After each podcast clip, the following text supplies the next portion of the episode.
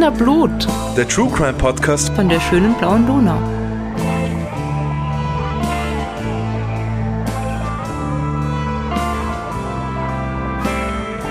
Hallo, da sind wir wieder, die Podcast-Posse aus Wien mit Wiener Blut, eurem liebsten True Crime Podcast.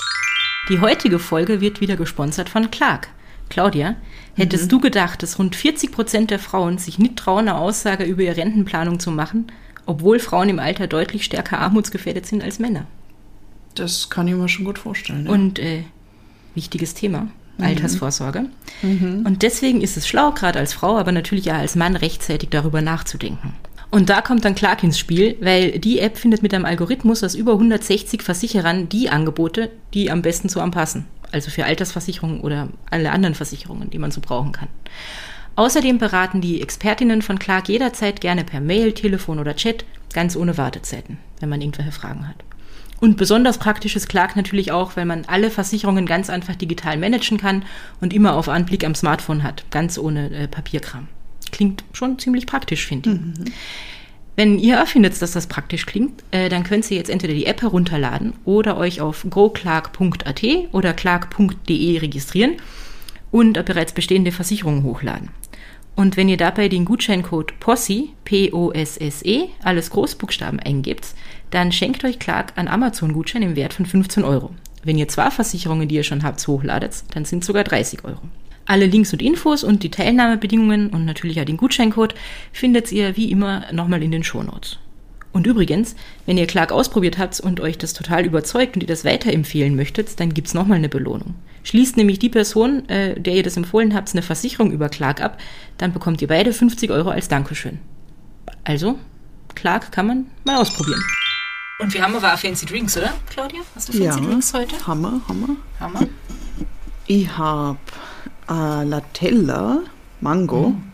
Ja. Das haben wir wahrscheinlich schon mal gehabt. Aber es ist wir gut. Wir hatten letzte Woche nur Mango-Sachen. Stimmt, ja, Mango ist einfach geil. Mango ist einfach gut, ja. ja. Und es ist halt so eine Fruchtmolke. Weil ich glaube, Latella ist ja nur die Marke. Mhm. Kennt man wahrscheinlich nicht überall. Aber es ist sehr gut. Hilft ja gut gegen Sodbrennen in der Schwangerschaft. Und ja. Was hast du, Rita? Aber was mit Mango? Na, diesmal eine andere Frucht, nämlich Traube. Ich habe mhm. Grape Drink von äh, Tamek. Der kommt aus der Türkei. Ich habe ihn im türkischen Supermarkt meines Vertrauens gekauft. Mhm. Und habe, also ich mag eigentlich Traubensaft total gern. Ich habe ein bisschen Angst, dass das zu süß sein wird. Aber ich schau mal nach.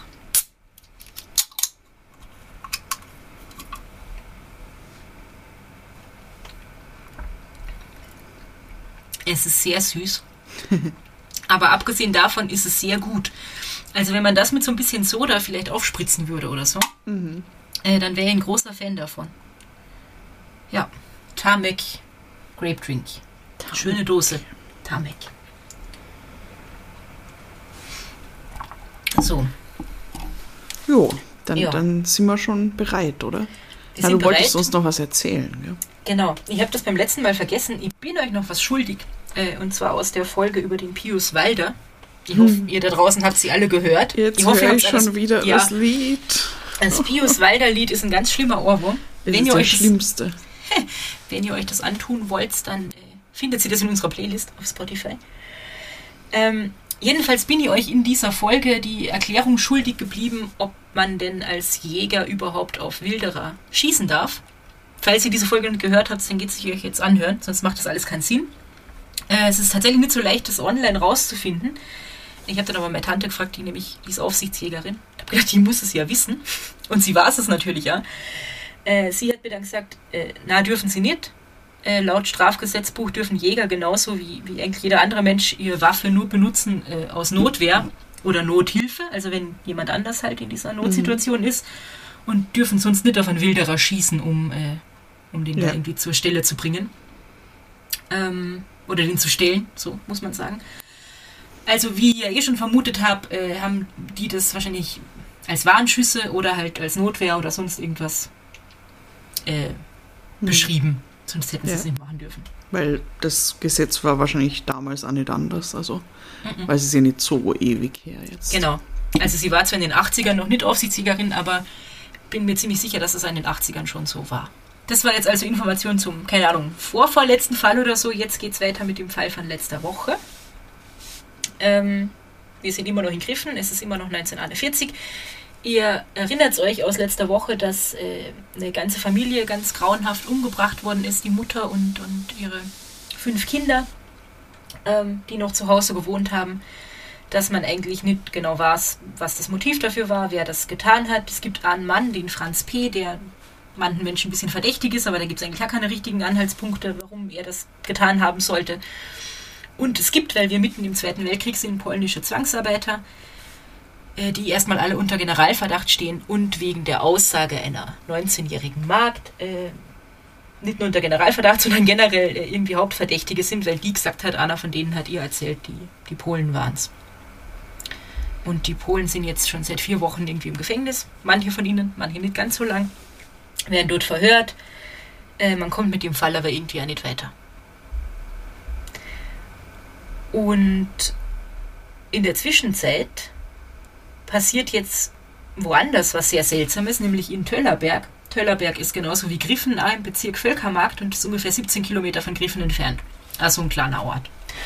Und in Töllerberg äh, leben der Blasius und die Gertrud mit ihren Kindern. Der Blasius ist 1883 geboren. Er hat eine kleine Landwirtschaft. Äh, er arbeitet dann später als Gendarm.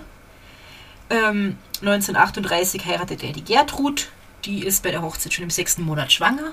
Mhm. So wie das bei allen anderen aus dem ersten Teil dieses Falles auch schon war. Eine echte Kärntner Hochzeit. Ich wollte genau das gleiche sagen. Ich weiß mhm. eigentlich nicht genau, warum man es Kärntner Hochzeit nennt, weil ich glaube, dass das überall am Land genauso ist. Aber ja. Ähm, also er heiratet sie, sie ist schon im sechsten Monat schwanger. Sie ist bei der Hochzeit 33, er ist ein bisschen älter, er ist schon 55. Und äh, im Juni kommt dann ihr gemeinsamer Sohn, der Arnold, äh, zur Welt. Und wo der Arnold, den nennen sie Noldi, den kleinen Noldi, mhm. äh, wo der da ist, zieht dann ähm, die Mutter von der Gertrud, die Clara, äh, zur Familie, um halt auf dem Hof mitzuhelfen und mit dem Arnold mitzuhelfen. Die Clara ist schon verwitwet und sie ist 63. Äh, der Blasius ist schon äh, neun, neun Jahre vorher, also mit 46, von der Gendarmerie in den Ruhestand versetzt worden. Ich habe äh, nicht herausgefunden, warum. Das also vielleicht, Zeiten. vielleicht war ja, hat er ja irgendwie eine, mm. Eine Erkrankung gehabt oder keine Ahnung, was ihn da eingeschränkt hat.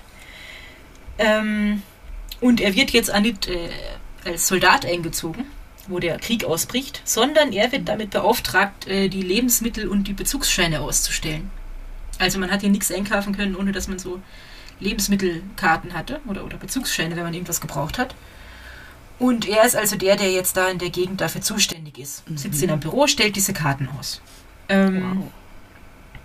Genau.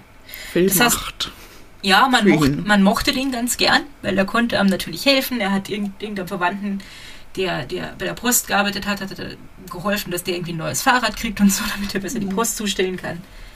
Ja. Ähm, und, und die Familie war, der ging es nicht so schlecht. Die haben, wie gesagt, eine kleine Landwirtschaft. Die hatten irgendwie Obstgärten, Bienenstöcke, Felder, Wiesen, ein paar Tiere und so. Also, äh, die waren auf jeden Fall nicht so arm wie die Familie, von der wir im ersten Teil gehört haben.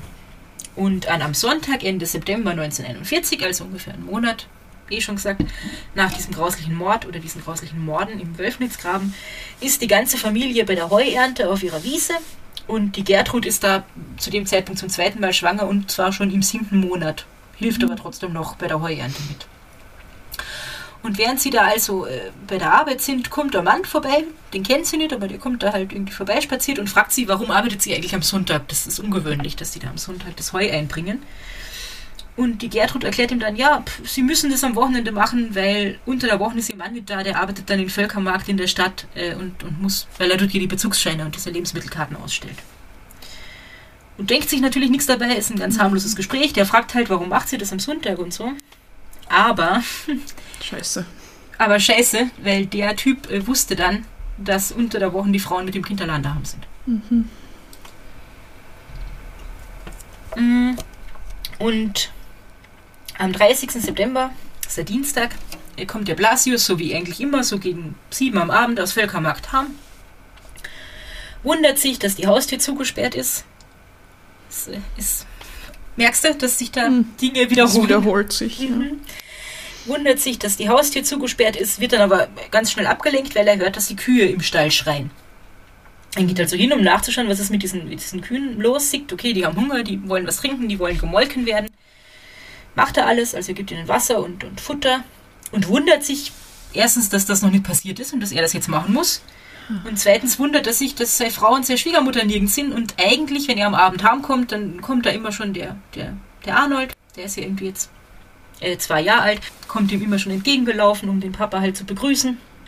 Und von dem ist auch nichts zu sehen oder zu hören irgendwo. Es wundert ihn also total, natürlich.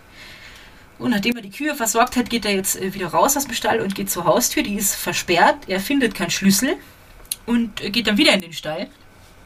Und dann fällt ihm plötzlich auf im Stall, dass in diesem Mittelgang Stroh aufgestreut ist. Also, wenn man sich so einen Stall vorstellt, dann sind rechts und links so die, die Standplätze sozusagen von den Tieren, also den Kühen in dem Fall. In der Mitte ist so ein Gang.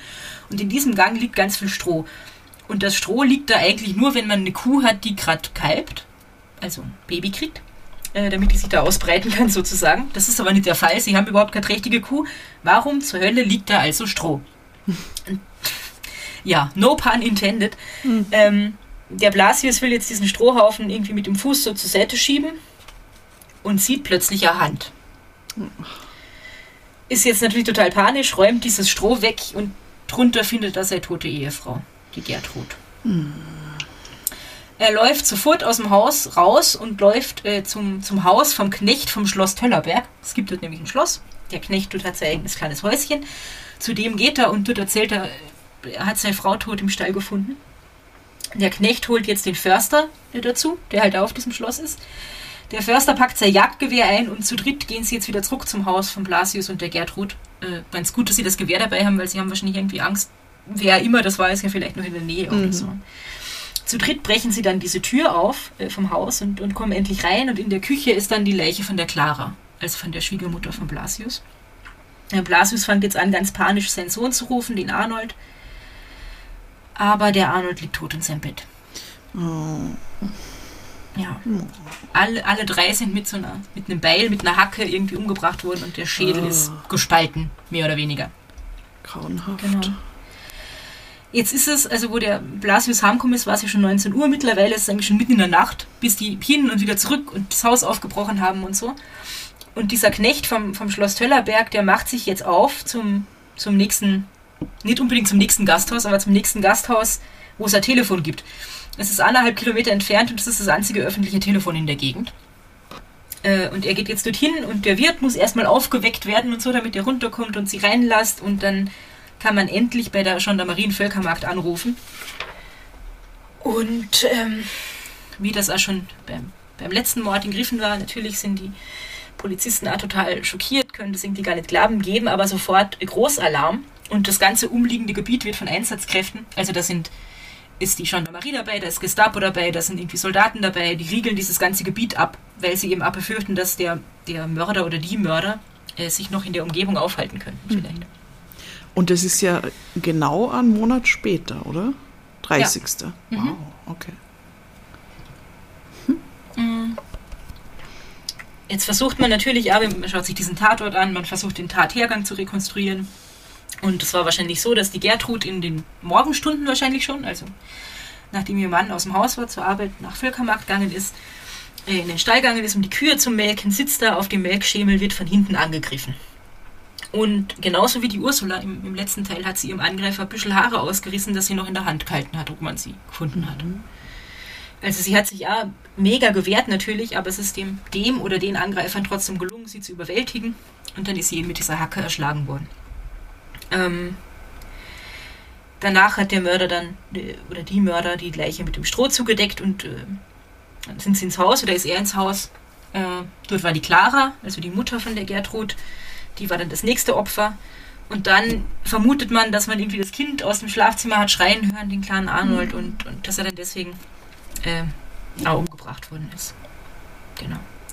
Und wie auch schon äh, bei, bei den ersten Morden kann man irgendwie rekonstruieren, dass, dass der oder die Täter dann noch gegessen haben oder hat äh, im Haus ganz ruhig und dann Lebensmittel, äh, Geld, Kleidungsstücke mitgenommen haben und die Knopfharmonika von der Gertrud Was äh, eigentlich, glaube ich, ganz ungewöhnlich ist, dass eine Frau Harmonika gespielt hat und nicht der Mann im Haus. Ähm, genau. Ja. Am Dachboden äh, von dem Haus war ein Steyr Waffenrad, also ein Fahrrad. Ähm, das war auch weg, also damit wird der, Tö der Täter vermutlich geflüchtet sein.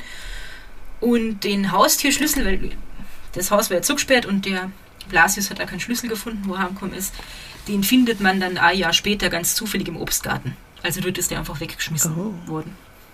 Das finde ich ja auch sehr eigenartig irgendwie an, an diesem Tathergang generell, dass wer immer das macht, ähm, danach das Haus absperrt. Weißt du, woran mich das erinnert? Ein Hinterkaifeck. Ja, ja, der, also der, der Tatort auf jeden Fall, auch mit dem, mit dem Stall und dem Stroh Mhm. und so. Das, da gibt es Parallelen, ja. Ja, und auch mit diesem, beim, beim ersten Teil, wo der Josef dann vorne noch sein Fahrrad repariert, in Hinterkaifeck hat ja irgendwer was repariert und überhaupt nicht gewusst, dass da schon die Leichen im Haus Mhm, liegen. genau, so. ja. ja. Ja. Ja, es ist ganz seltsam, ah, dass das zugesperrt ist. Ist Mhm. seltsam. Ähm, nachdem man jetzt also den, den Tatort sich angeschaut hat, versucht hat, den Tathergang zu rekonstruieren, wird natürlich ja der Blasius von den Beamten vernommen, weil vielleicht war es ja irgendwas, ist ihm was aufgefallen, hat er was gesehen, was fehlt alles. Und der Blasius erzählt jetzt, ja, wenn er so drüber nachdenkt, äh, in der Früh, wo er auf dem Weg zur Arbeit war, hat er einen, einen Mann getroffen unterwegs. Der hat einen Rucksack umgehabt und in dem Rucksack so ein Haken, also ein Beil. Hm. Ähm, der ist in der Nähe, ganz in der Nähe von, von seinem Haus irgendwie vorbeigegangen. Und dann kann man daraus schon schließen, okay, das war vielleicht die Tatwaffe. Ähm, und das war vielleicht der gleiche Mörder wie im, im Wölfnitzgraben, weil es gibt halt Parallelen, sehr viele. Mhm. Und äh, der Blasius kann jetzt diesen, diesen Mann, den er da in der Früh gesehen hat, ganz gut beschreiben. Und rate mal, auf wen die Personenbeschreibung gut passt. Auf den seltsamen Typ da. Auf Den Franz P. Auf Franz, P. Genau. Genau. Mhm. Äh, Nicht auf die Polen, die ja wahrscheinlich alle noch im Gefängnis sind zu dem die, sind, Zeitpunkt. die sind alle noch im Gefängnis, genau. Mhm. Ähm, und nachdem, also erstmal war der Franz P. ja eh der Hauptverdächtige, dann gab es Personenbeschreibung und Foto von ihm in den Zeit Zeitungen, dann ist der Verdacht von ihm wieder weg zu den Polen, die Polen sind jetzt im Gefängnis und jetzt denkt man sich, okay, das, was der Blasius da beschreibt, das klingt schon wieder sehr nach dem Franz P. Und äh, ich habe die Personenbeschreibung mit, kann ich euch also auch kurz vorlesen. Etwa 1,76 bis 1,80 groß, schmales, gebräuntes Gesicht, große Nase mit welligem Rücken, schadhafte Zähne, graue Augen, blonde bis hellbraune Haare, trägt blau-schwarzen, gut erhaltenen Anzug, schwarze Schuhe, von denen der rechtsseitige etwas zerrissen ist, Ausseherhut mit dunkelgrauem Band, trägt einen grünen Rucksack. Besondere Kennzeichen: am Unterarm tätowiertes Herz und eine Ausschussnarbe, über dem Ellbogen eine Einschussnarbe, in beiden Gesichtshälften mehrere Muttermale. Zurzeit trägt er keinen Bart, früher trug er einen gestutzten Schnauzbart. Also das ist äh, ungefähr das, was der Blasius beschreibt. Ähm, wie schon einen Monat vorher in Griffen verbreitet sich natürlich die, die Nachricht über diesen schon wieder grauslichen Mord in Windeseile, in der ganzen Umgebung. Auch in den Zeitungen und im Radio wird jetzt wieder ganz viel drüber berichtet. Nur ein Familienangehöriger äh, erfahrt zunächst nichts davon, nämlich Paul, das ist der jüngste Sohn von der Clara, beziehungsweise der kleinste Bruder von der Gertrud, also von der Mutter. Ähm, der ist nämlich gerade als Soldat in Jugoslawien. Ähm, und der ist irgendwie Hilfskoch, kocht da gerade, sitzen zwei Kameraden daneben, lesen in der Zeitung von diesem Mord und denken sich eigentlich nichts und sagen zu ihm, schau mal, das ist hier ganz in der Nähe von wo du herkommst. Oh Gott. Der schaut dann ein in diese Zeitung und stellt fest, okay, das äh, ist seine Mutter und seine Schwester und sein Neffe, die da umgebracht worden sind. Fuck. Also auch schon wieder ganz grauenhaft. Mhm. Ähm, der kriegt dann natürlich auch Heimaturlaub. Und äh, der ist erst wieder äh, in, in Töllerberg eingetroffen, wo das Begräbnis gerade in vollem Gange war. Und ähm, er war mega verzweifelt und man hat ihn dann davon abhalten müssen, dass er den Sarg äh, nochmal aufbricht, weil er unbedingt seine Mutter nochmal sehen wollte. Ja. Jetzt hat sich nicht nur diese Nachricht total verbreitet, sondern es breitet sich jetzt auch die Angst aus in der ganzen Umgebung. Ja? Alle möglichen Familien fürchten sich davor, dass sie die nächsten Opfer werden könnten. Ähm, und es gibt ganz viele, die sich zum Beispiel nicht mehr trauen, allein im Haus zu schlafen, sondern die tun sich so zusammen und schlafen beim Nachbarn alle auf dem Hof oder so, damit sie einfach mehr sind. Das verstehe ich gut, ja. Ja. Und in der Zwischenzeit fragt man sich natürlich, wo ist Franz P.? Ähm, der hat sich in der Zwischenzeit in den Wäldern in der Umgebung aufgehalten. Wissen wir, weil da hat er ja diesen, hat hier dieser Bekannte ihn getroffen, der gefunden hat, dass er so seltsam reagiert hat aufs, auf seinen Gruß. Und dann wird der Franz P. wohl irgendwie vorsichtiger, vorsichtiger und denkt sich, ah, ich will eigentlich gar nicht so viele Leute treffen.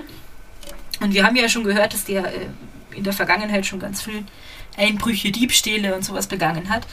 Und aus dieser Zeit kennt er einen Schuster, der bei seinen Diebstählen als Hehler fungiert hat. Und zu dem Schuster geht er jetzt und sagt zu diesem Schuster, du, äh, ich muss mich irgendwo verstecken, weil ich bin desertiert. Er ist ja wirklich desertiert. Ähm, kann ich nicht irgendwie bei dir im, im Stadel schlafen und so. Dafür kann ich dir ein bisschen was von meiner letzten Diebesbeute geben. Unter anderem einen Anzug. Und dafür kriegt er von dem Schuster irgendwie trockene Klamotten, weil er ist nass, weil er im Wald war und darf im Heustadel übernachten. Mhm. Er hat einen Anzug dabei. Er hat einen Anzug dabei. Und wir erinnern uns, aus dem Wölfnitzgraben ist ein Anzug gestohlen worden. Ja. Dieser Schuster geht am 2. September in ein Gasthaus, was ja erstmal ganz okay ist und ganz normal. Und in diesem Gasthaus hört er, dass dieser Franz P. Äh, Tatverdächtiger ist für, den, für diese Morde im Wölfnitzgraben. Und der Schuster weiß ja, dass der Franz P. bei ihm daheim im Stadel schlaft. Jetzt würde wahrscheinlich, würde ich mal behaupten, jeder von uns wird dann wahrscheinlich zur Polizei gehen und sagen, Moment mal, ich weiß, wo der Franz P. ist, bei mir im Stadel. Das macht dieser Schuster aber nicht. Der geht heim und versteckt diesen Anzug, den er irgendwie äh, vom Franz P. geschenkt gekriegt hat und sagt nichts. Der Franz P., ich weiß gar nicht, ob der die ganze Zeit bei diesem Schuster geschlafen hat oder nur ein paar Nächte. Auf jeden Fall streift er jetzt weiterhin durch die Gegend. Er begeht weitere Diebstähle. Zwischen Juni und September 1941 insgesamt 17. Kann man dann später rekonstruieren. Ähm, er klaut alles Mögliche. Er klaut von irgendwelchen Baustellen Zeug, Sprengkörper. Er klaut Lebensmittel. Er klaut lebendige Hühner, die er dann am Wochenmarkt in Klagenfurt verkaufen will und so. Ähm, und irgendwann landet er dann in St. Kanzian am Klopeiner See. Also er kommt ziemlich viel rum, aber er hat ja schon vor dem Krieg ganz viel als Landarbeiter gearbeitet. Das heißt, er kennt sich eigentlich in der Gegend überall ganz gut aus, war da überall schon mal.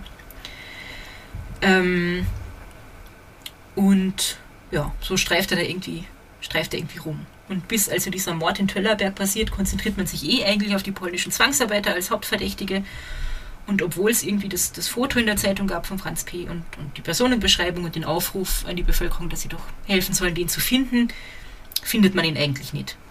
Das war aber manchmal super knapp, dass er irgendwie nicht von irgendwem gesehen wurde. Und da gibt es Erinnerungen von einer Frau, die damals ein Kind war. Ähm, Nochmal was, was ich euch vorlesen möchte. Ich glaube, es war der 28. September 1941. Da saß ich als zehnjährige Volksschülerin mutterseelenallein beim Ecktisch in der Küche und machte die Schulaufgabe.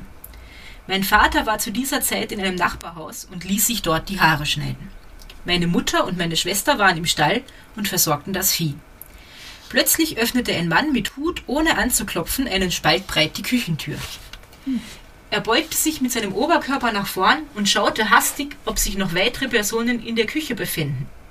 Er sprach mich mit halblauter Stimme an und fragte, wo ist denn deine Mama? Ich gab zur Antwort, es seien alle Hausleute im Stall beim Vieh. Daraufhin verschwand der fremde, aber irgendwie doch bekannt aussehende Mann wortlos und schloss die Tür von außen. Augenblicke später erinnerte ich mich, dass in der am Tisch liegenden kleinen Zeitung vom 24. September ein Fahndungsfoto von soeben verschwundenem Mann und vermeintlichen Mörder von Griffen Franz P. abgedruckt war. Als ich die Zeitung in die Hand nahm und das Foto sah, überkam ich plötzlich Angst, denn nur wenige Augenblicke vorher hatte ich dem wahrscheinlichen Mörder in die Augen geschaut. Nur zaghaft blickte ich aus dem kleinen Fenster ins Freie und konnte mit Erleichterung feststellen, dass der von der Gendarmerie gesuchte Mann schnellen Schrittes unseren Hof verließ. Ich lief eilends zur Mutter und Schwester in den Stall und erzählte von der Begegnung mit dem gesuchten und in der Zeitung abgebildeten Verbrecher. Voller Angst riegelte dann meine Mutter sämtliche Eingangstüren im Haus und Stall ab und wir verschanzten uns in der verdunkelten Küche. Als einer der wenigen Höfe der Gegend hatten wir bereits Strom, der in der Elektrozentrale nächst unserer Hausmühle am Steinerbergbach erzeugt wurde. Die Stromzufuhr vom E-Werk ins Wohnhaus musste täglich am Abend im E-Werk abgeschaltet werden. Aber weder meine Mutter noch meine Schwester und ich trauten uns, zu unserer Elektrozentrale zu gehen. Wir hatten alle Angst, dass der Mörder sich noch in der Gegend aufhalte und uns auflauere.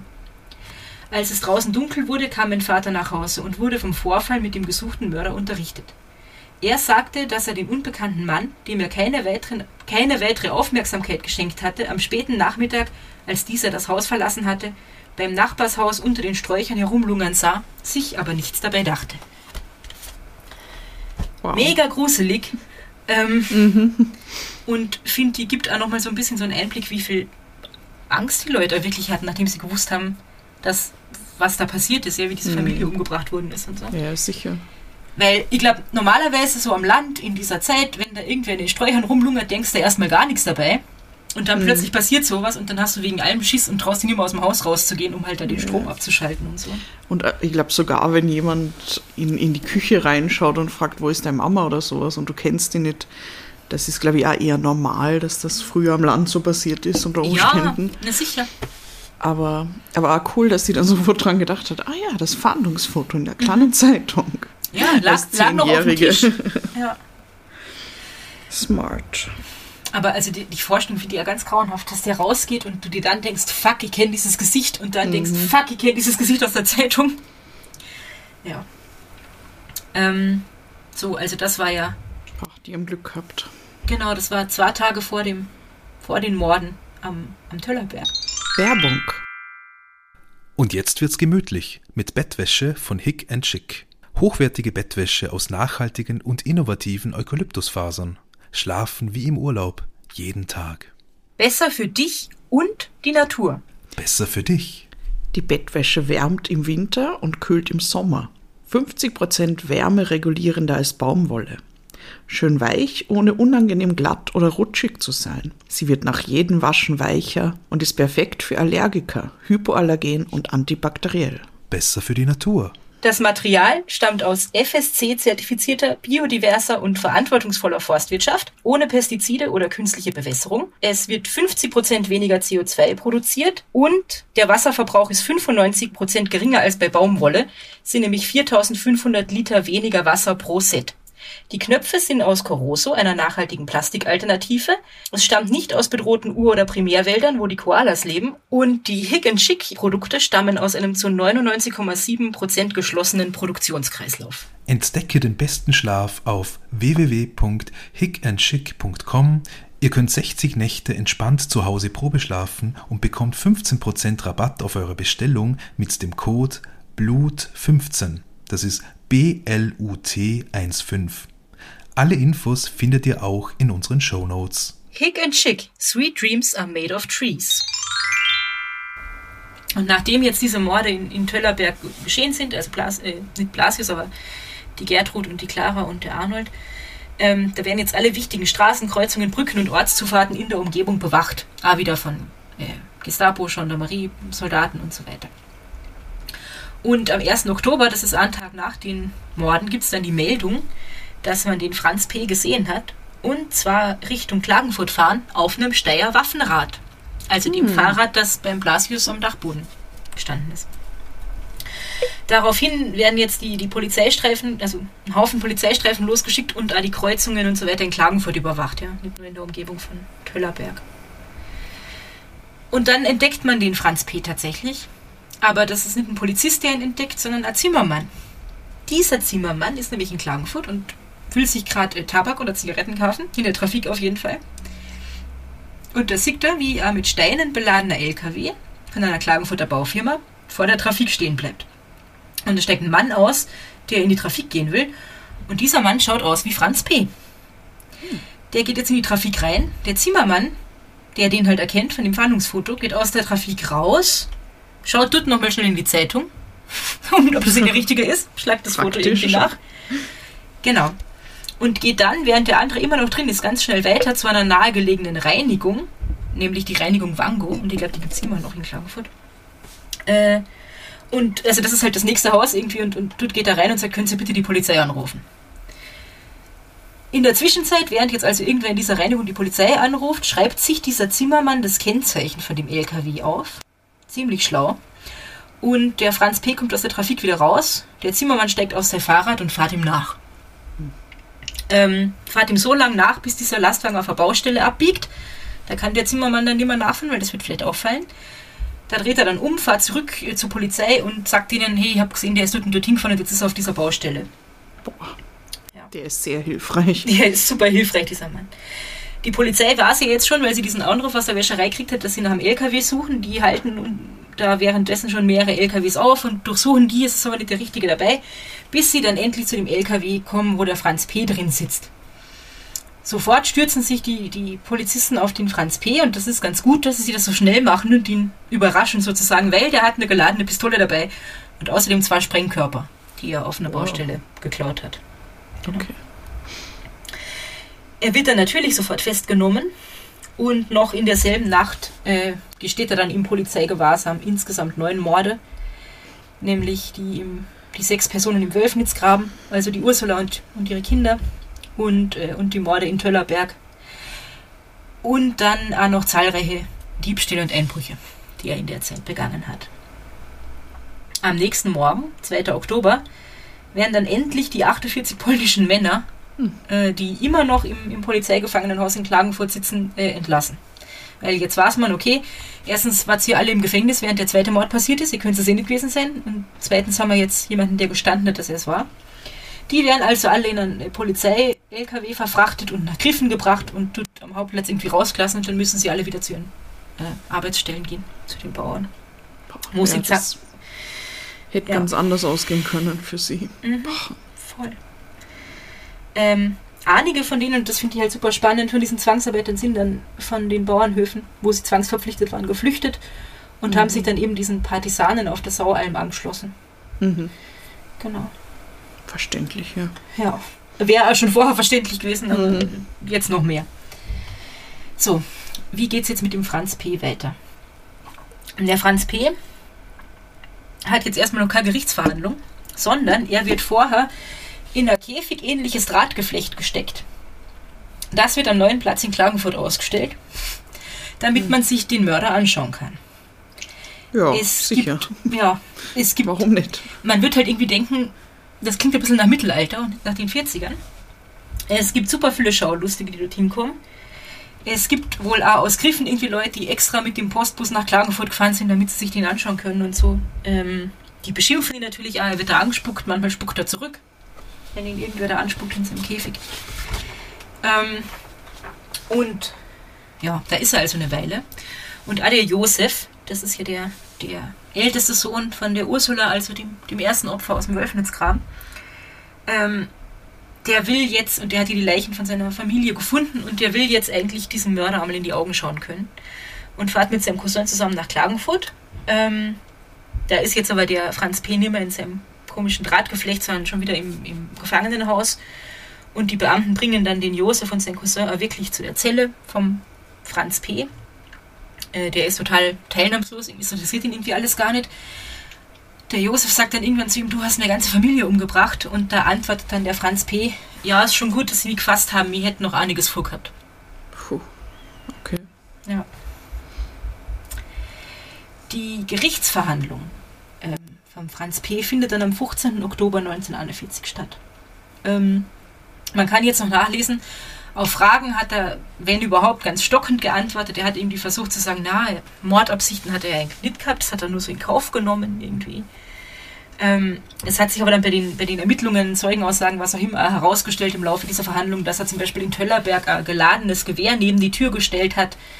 Ähm, während er da gewütet hat, damit er einfach schnell reagieren und sich verteidigen kann, sollte ihn jemand da auf frischer Tat ertappen. Also er hat schon geplant, sozusagen, was er jetzt, was er jetzt tun wird und sich da sozusagen ein bisschen abgesichert. Ähm, außerdem hat man ihm natürlich gesagt, ja, dass er nach diesen Morden anscheinend immer ganz seelenruhig nach neben den Opfern im, im Haus geblieben ist und gegessen hat. Das spricht für seine besondere Kaltblütigkeit. Mhm. Ähm, man hat ihn dann gefragt, warum er denn die kleinen Kinder umgebracht hat. Ähm, weil die hätten ihn nicht aufhalten können und die waren, die waren drei und zwei Jahre alt und der Arnold ja zwei Jahre, die ähm, hätten ihn ja auch nicht verraten können sozusagen oder eine, eine Personenbeschreibung abgeben, eine, eine ordentliche. Mhm. Und seine Antwort war, weil sie geschrien haben. Mhm. Ähm, er sagt, er hat die Morde eben in Kauf genommen, damit er in Ruhe den Diebstählen nachgehen kann.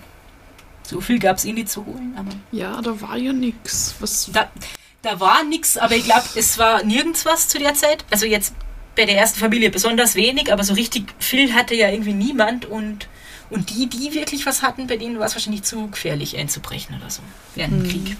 ja. Aber eben Ähm. gerade bei der ersten Familie, weil dafür, dass er diesen Anzug dann gestohlen hat, den er dann eh verschenkt hat am Ende. Vielleicht ging es in erster Linie ja um Essen einfach, aber ja. Ich glaube, man kann es sich nicht so richtig erklären. Ja. Ähm, es gibt auf jeden Fall einen medizinischen Sachverständigen bei dieser Gerichtsverhandlung. Und der sagt dann aus dem Verhalten vor und nach den Taten kann man schließen, dass der äh, Franz P. völlig zurechnungsfähig ist. Und ähm, der Franz P. hat einen Pflichtverteidiger bei dieser Verhandlung. Und dieser Pflichtverteidiger, wie das halt bei so Gerichtsverhandlungen ist, der kann am Ende eine abschließende Erklärung abgeben.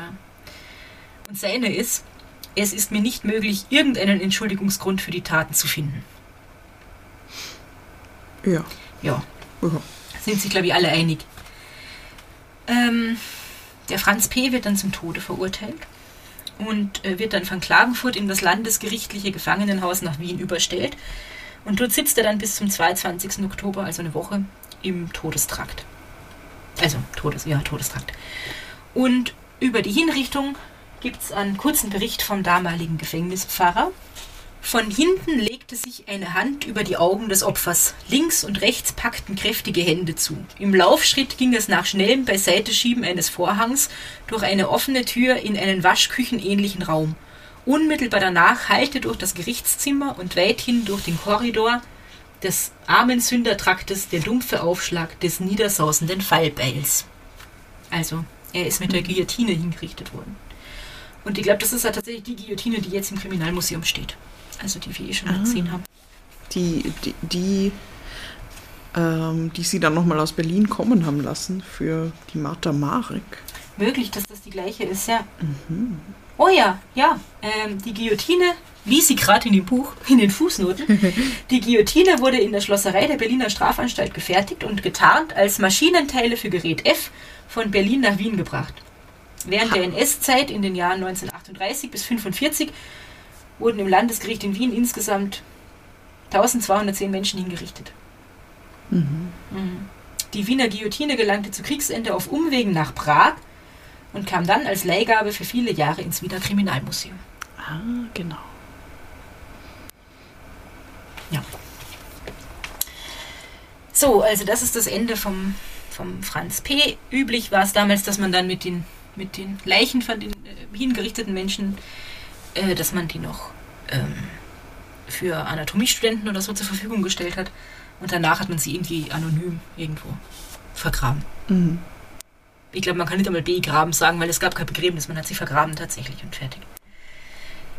Ja, und jetzt äh, fragst du dich vielleicht, Claudia, was ist mit den anderen Personen geschehen, die es dann auch gibt, mit dem Schuster Mhm. zum Beispiel und der Apollonia, also der Magd, die die Ja, ganzen vor allem Polen der. Ja. beschuldigt hat. Der Schuster, der den, den Franz äh, in seinem Stadel versteckt hat, der ist tatsächlich auch verurteilt worden, nämlich im Jänner 1942 zu fünf Jahren Zuchthaus. Mhm. Ähm, Aber das heißt, der hat sich dann irgendwann im Nachhinein doch noch gemeldet oder, war- oder der, der Franz P. hat über ihn ausgesagt, dass er sich bei ihm versteckt hat. Wahrscheinlich hat der Franz P. dann irgendwann gesagt, der hat sich bei ihm versteckt oder so. Mhm. Und man wusste halt, okay, der war in dem Gasthaus, da ist drüber geredet worden, der wusste das schon, dass der verdächtig ist. Mhm. Ja. Ja, das ist super tragisch, weil der hätte ja dann die weiteren Morde verhindern können, weil das Voll. war ja dazwischen. Also, das war dazwischen, ja. ja. Das Mhm. war bald einmal nach dem ersten, nach den ersten Morden und, äh, ja, Ja. scheiße. und die Apollonia oder Lona, also diese 19-jährige ähm, Magd, die ist auch verurteilt worden wegen ihrer Falschaussage, mit der sie also diese ganzen ähm, polnischen Mhm. Zwangsarbeiter denunziert hat. Ähm, da hat es eine Verhandlung gegeben, schon 1941, am 31. Oktober im Landesgericht Klagenfurt. Und dabei sind dann auch einige Zeugen, sie ist natürlich nochmal vernommen worden, aber auch einige Zeugen, unter anderem auch dieser Stanislau, wo sie gesagt hat, der hat ihr das gestanden sozusagen. Mhm. Über den hat sie unter anderem gesagt, dass er äh, versucht hat, sie zum Beischlaf zu überreden. In seiner Aussage äh, klingt das ganz anders. Die kann ich auch noch vorlesen. Sie hat dann, sie hat dann auch noch versucht zu sagen, äh, ja, der Stanislaus hat gesehen, wie der mit dem Franz P. irgendwie im Gasthaus am Tisch gesessen ist und so. Okay, sie wollte es dann im Nachhinein noch irgendwie Sie wollte so drehen. es noch irgendwie Das- retten, genau. Oh, okay. Äh, der Stanislaw hat gesagt, er kennt, er kennt ihn gar nicht, er hat ihn überhaupt nie gesehen. Und er sagt dann eben auch, äh, die Angeklagte ist mir nachgelaufen und ist auch manchmal in der Nacht zu mir in den Stall gekommen und wenn ich sie fragte, was sie hier suche, sagte sie, die Eier. okay. Die, An ja, die Angeklagte hat auch immer Fleisch gestohlen für einen hiesigen, hat dann aber die Wohnung verwechselt und kam dann zu einem Polen, der ihr das Fleisch abnahm und bei dem sie übernachtete. Also, äh, eher andersrum, sie ist ihm so ein bisschen nachgestiegen, nicht er ihr und sie hat vielleicht einmal bei irgendwelchen anderen Männern übernachtet und so. Das ist das, was er sagt. Ähm, es ist ja überhaupt nicht klar, mir zumindest nicht, warum, warum die Apollonie ausgesagt hat, was sie ausgesagt hat. Es gibt irgendwie die Theorie, dass sie sich am Stanislaw rächen wollte, weil der sie zurückgewiesen hat oder so. Ähm, Es gibt die Theorie, dass sie vielleicht den Franz P. schützen wollte, weil sie ihn gekannt hat oder so. Vielleicht verliebt in ihn war, keine Ahnung. Es kann natürlich auch sein, dass sie einfach was gegen die polnischen Männer hatte und die denunzieren wollte, äh, wegen der Stimmung, die natürlich im ganzen Land geherrscht hat und so. Ähm, und wir erinnern uns ja, dass sie äh, eigentlich nicht so denkt, wie eine 19-Jährige denken würde. Ähm, es wird auch vom Gericht festgestellt, dass sie sich der vollen Tragweite ihrer Aussage nicht bewusst war. Äh, trotzdem, ja, Na, ich meine, nur und wahrscheinlich hat die Polizei ihr dann äh, irgendwelche Dinge in den Mund gelegt, weil du hast ja gesagt, sie, also sie hat einen, einen Sprachfehler gehabt, ja, Mhm. und, und hat sich nicht so artikulieren können halt irgendwie. Und wer weiß, ob da nicht bewusst oder unbewusst dann irgendwie welche Infos rübergeflossen sind, weil, weil ihr äh, Zeugenaussage ja doch teilweise dann recht gut gepasst hat eigentlich. Voll. Also ich glaube, viel hat man tatsächlich gewusst irgendwie vom, vom genauen Tathergang in der Bevölkerung. Aber wenn sie sich wirklich, äh, also so schwer ausdrücken konnte, viel mit, mit Gesten und so gemacht hat und diese Polizisten dieses Geständnis zusammengefasst haben sozusagen, die können da viel rein interpretiert haben. Und dann muss man auch dazu sagen bei diesem Fall, und das hatten wir schon mal bei einem, bei einem historischen Fall aus Slowenien, den ich euch erzählt habe, ähm, es gab halt Leute, die konnten nur Deutsch und es gab Leute, die haben eigentlich nur Slowenisch gesprochen oder Windisch, also diesen Kärntner slowenischen Dialekt irgendwie. Ähm, das heißt, da können ja auch nochmal Sachen durcheinander gekommen sein, die man falsch übersetzt Ja. hat oder was auch immer. Ja. Ähm, ja, auf jeden Fall sagt man, sie ist sich der vollen Tragweite ihrer Aussage nicht bewusst gewesen und sie wird dann aber zu 18 Monaten schweren Kerkers mit vierteljährlich hartem Lager verurteilt. Interessant finde ich, weil man ja eigentlich denken würde, ähm, dass gerade während dem Zweiten Weltkrieg in, unter den Nazis, äh, dass man sich jetzt nicht unbedingt für die polnischen Zwangsarbeiter einsetzt. Ähm, interessant, dass dann die Staatsanwaltschaft aber noch eine Nichtigkeitsbeschwerde gegen dieses Urteil eingelegt hat. Mit folgendem Wortlaut. Eine gefährlichere, tückischere und somit verdammungswürdigere Verleumdung, als sie Apollonia verbrach, ist fast nicht vorzustellen. Sie hat zehn Menschen des nur durch die Todesstrafe zu ahndenden Kapitalverbrechens eines sechsfachen Raubmordes fälschlich beschuldigt, wobei hinzugefügt werden muss, dass nach vertraulichen Mitteilungen von Polizeibeamten im Falle des Schuldbeweises, da sechs Deutsche ermordet worden waren, nicht nur die zehn Angeschuldigten, sondern insgesamt 60 Polen gefallen wären. Also einfach alle, alle Polen, die es gab. Das Strafverfahren ergab, dass die Angeklagte mit einer ausgesprochenen Raffiniertheit objektive Feststellungen, die in der Bevölkerung bekannt wurden, in die von ihr erdichtete Erzählung einflocht und sich so einer besonderen Arglist bediente, um ihre Beschuldigung glaubhafter zu machen. Außerdem ging der Gerichtshof völlig darüber hinweg, dass die Angeklagte zu verschiedenen Zeiten ihre Anschuldigungen viermal wiederholte und auch bei der Hauptverhandlung dabei blieb, ja sogar die Stirne hatte, nunmehr gegen Stanislau die Verdächtigung auszustoßen, dass dieser vor der Tat mit Franz P. am Gasthaustisch zusammensaß. Schließlich ist noch in Betracht zu ziehen, dass die Angeklagte durch ihre falschen Angaben die Behörden in ihrem Bestreben, eine Mordtat, die die Bevölkerung in Furcht und Unruhe versetzte, aufzuklären, in Irrtum führte, zu umfangreichen Erhebungen veranlasste und für einige Zeit von der richtigen Spur abbrachte. Ja, Ja, das, äh, das war ja so. das war ja so. Ähm, trotzdem bleibt es bei diesen 18 Jahren, äh, 18 Monaten, mit 18 Jahren. Also trotz dieser Beschwerde, die da Mhm. eingelegt wird. Ähm, und es gab aber damals in Österreich kein Frauenzuchthaus, wo man die Apollonie hätte unterbringen können.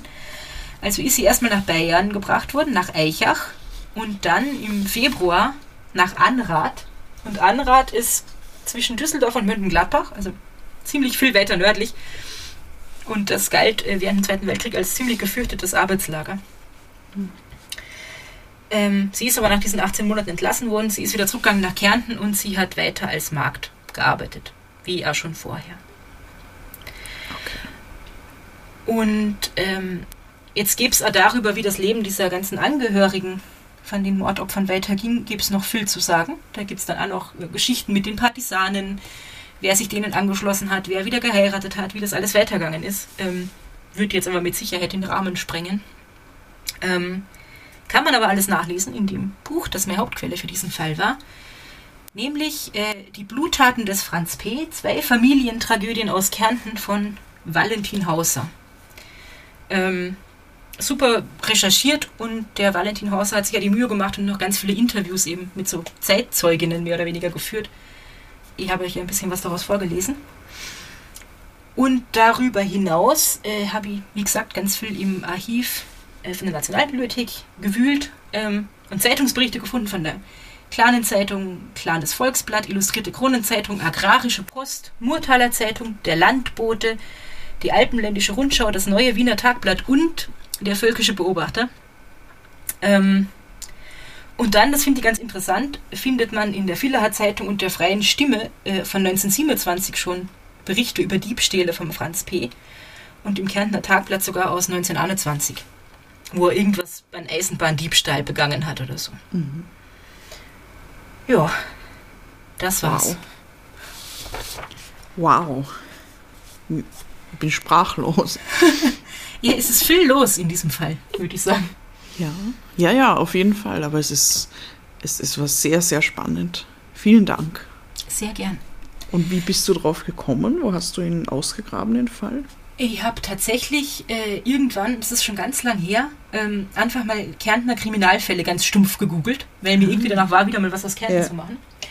Und dann war irgendeins schon auf der Seite 3 von den Suchergebnissen oder so ähm, dieser Fall. Und dann habe ich versucht, ein bisschen was online darüber rauszufinden.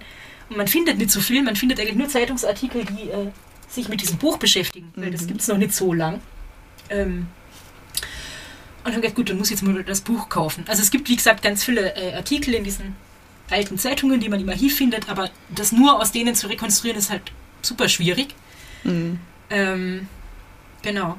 Und dann habe ich ja gelesen, sollte ich vielleicht auch noch sagen, dass es dieses Jahr eine Gedenkveranstaltung für die, für die Opfer von Franz P. gab in Griffen.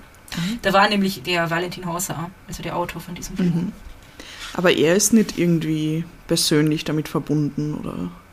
Na, Zumindest er, nicht, dass man was. Er ist Griffner, also er ist irgendwie damit ah, ja. aufgewachsen, dass mhm. er diese Geschichte kennt und er ist, glaube ich, mit äh, Peter Handke befreundet und der ist ja über Umwege damit ja, verbunden ja. irgendwie. Genau. Und erschienen ist das Buch übrigens im Hermagoras Verlag. Also, ah ja. Ja, ja cool. Ja. Wahnsinniger Fall. Bist du deppert? ja, man kann es man fast nicht anders sagen. Ne? Leckfetten. Leckfetten. Der Hund, hey, der Hund. Ja. Ja. Na wirklich, also wundert mich, dass man darüber nicht mehr hört. Also ich habe davon noch nie gehört. Nämlich auch in Kärnten nicht. Ja. Irgendwie.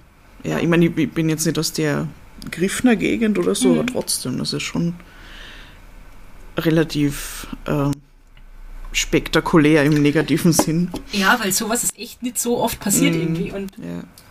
Also es ist grauenhaft. Es hat mir an Hinterkaifeck erinnert, ganz viel irgendwie. Mhm äh, was ja aber schon so zu Tode besprochen worden ist, ähm, habe ich das Gefühl. Und, ja. und das wird halt nochmal besonders spannend, finde ich, wegen der Zeit, in der es passiert ist und wegen diesen mhm. Zwangsarbeitern. Und wenn man sich da noch einliest, da kann man mit dem Buch ganz toll machen, irgendwie die ganzen Hintergründe noch ein bisschen mehr ähm, rauslesen. Ja, und das sind halt auch wieder Morde, die so absolut sinnlos, also wenn das, wenn das Motiv so so ganz dünn ist, dass man es irgendwie überhaupt nicht mehr nachvollziehen kann. Und, mhm. und so viele Leute sterben und vor allem die Kinder halt. Also. Ah. Ja, und ich finde da die Parallelen irre irgendwie. Also dass in Badenfällen hat irgendein mhm. Angehöriger die Leichen entdeckt, weil er ist und sich gewundert hat, warum keiner da ist. In Badenfällen war irgendein Angehöriger äh, im Krieg und hat heimkommen müssen und ist erst am Tag des Begräbnisses angekommen. In beiden Fällen hat die, die Mutter jeweils ihm Haare ausgerissen, wo sie sich gewehrt hat. Mhm. In beiden Fällen waren, waren die Frauen schwanger, genau. Ja. Ähm, Krass. Ja. Und äh, also diese, die Petutschnik-Keusche gibt es nicht mehr. Die ist, glaube ich, irgendwann in den 60ern oder so abgerissen worden. Ähm, das andere Haus, also das Haus, in dem Blasius und, und Gertrud und der Arnold und die Clara gewohnt haben, das steht, glaube ich, immer noch. Zumindest äh, ist auf dem Grundstück ein neues Haus gebaut worden und ich glaube, war das, das Haus, in dem das passiert ist, Mhm. steht noch. Gruselig. Ja. Möchte ich keinen Betriebsausflug hinmachen. Na, lieber nicht. Na. Obwohl. Mhm. Na, Naja. da wohnen ja jetzt noch Menschen und so. Ja, okay. Ja. Die Also- wollen das vielleicht auch nicht näher wissen. Voll. Und ich meine, die sind zwar alle, also wie gesagt, in diesem Buch geht es ganz viel darum, was mit den Angehörigen dann noch passiert ist, wie die weitergelebt haben, was ich total spannend finde, Mhm. äh, wie sich das auf sie noch auswirkt und so. Und da sind natürlich alle Namen drin und ich nehme an, die Menschen waren damit einverstanden, äh, dass der Valentin Hauser über sie schreibt. Ich habe jetzt trotzdem nur die Vornamen benutzt, außer beim Franz, weil, ich meine, er ist, äh, hat gestanden und ist verurteilter. Ja, aber du hast seinen Nachnamen nicht gesagt. Ja, Podritschnik. Also es wird dann ja so. Titel drin stehen vom, vom Okay. vom Fall. Ja. Ich, hab, ich kann mir nicht am Anfang schon den ganzen Namen sagen, das fällt dir vielleicht auf, dass es der einzige ist, dem ich. Ach Bei so. dem wir den vollen Namen du, ja, ja, ja. Das, das ist clever. Und das sollte ja ein bisschen spannend bleiben, zumindest. Das war's. Ja, Twists Und- and Turns. Und, und Held der Geschichte ist auf jeden Fall unter anderem dieser Zimmermann, der dann Der Zimmermann ist super. Ja. die, die Geistesgegenwart gehabt hat, dass er den auch noch verfolgt und schaut, wo der hingeht. Mhm. Weil eben, also wenn der Franz P. schon selber sagt, gut, dass sie mich geschnappt haben, das glaube ich mal. Also das, das wäre bestimmt nicht gut weitergegangen. Nee, das glaube ich auch nicht. Also offensichtlich ist er ja, wenn er vorher schon so viel geklaut hat und Körperverletzung, ist er jetzt schon total eskaliert. Mm, Ähm, ja. ja, Ja, gut. ich Ähm, muss das erst einmal sacken lassen. lass ich will mir mal- dieses Buch ausleihen. Das ist, das, das möchte ich sehen. Ja, sehr gern. Kannst es dir mitbringen, wenn wir uns wieder treffen können. Mhm. Ähm, wahrscheinlich müsst ihr, die ihr das jetzt gehört habt, das auch äh, sacken lassen. Wenn ihr dann noch irgendwie Redebedarf habt oder Fragen oder Anmerkungen, wenn ihr den Fall vielleicht schon mal gehört habt oder noch nie, wenn ihr aus Griffen seid oder whatever, könnt ihr uns ja über unsere Kanäle kontaktieren. Was haben wir da? Genau, wir haben zum Beispiel eine Website, podcastposse.at. Und wir haben ein Instagram, at podcastposse da könnt ihr uns auch schreiben oder kommentieren. Und wir haben ein Possiphone mit der Nummer 0677 6346 6263. Da können Sie uns auch gerne schreiben. Genau. WhatsApp, Signal, Telegram, geht alles. Ja. So, das war jetzt unsere letzte Folge für dieses Jahr. Ähm, wir verabschieden uns in eine kleine Weihnachts- und Babypause. Wie ihr ja wahrscheinlich schon mitbekommen habt, ist äh, das Podcast-Baby da. Also die Podcast-Posse hat Familienzuwachs. Ähm, genau, deswegen machen wir jetzt eine kleine Pause. Wir wünschen euch schon mal schöne Feiertage und einen guten Start ins neue Jahr. Und wir melden uns dann nächstes Jahr in alter Frische wieder. Wann genau es eine neue Folge gibt, können wir jetzt noch nicht so hundertprozentig sagen. Aber am besten folgt ihr uns auf Instagram at podcastpossevienna und dort werden wir euch auf jeden Fall auf dem Laufenden halten, wann es denn dann mit neuen Folgen weitergeht. Habt's euch lieb. Und habt's uns gern. Baba. Bye.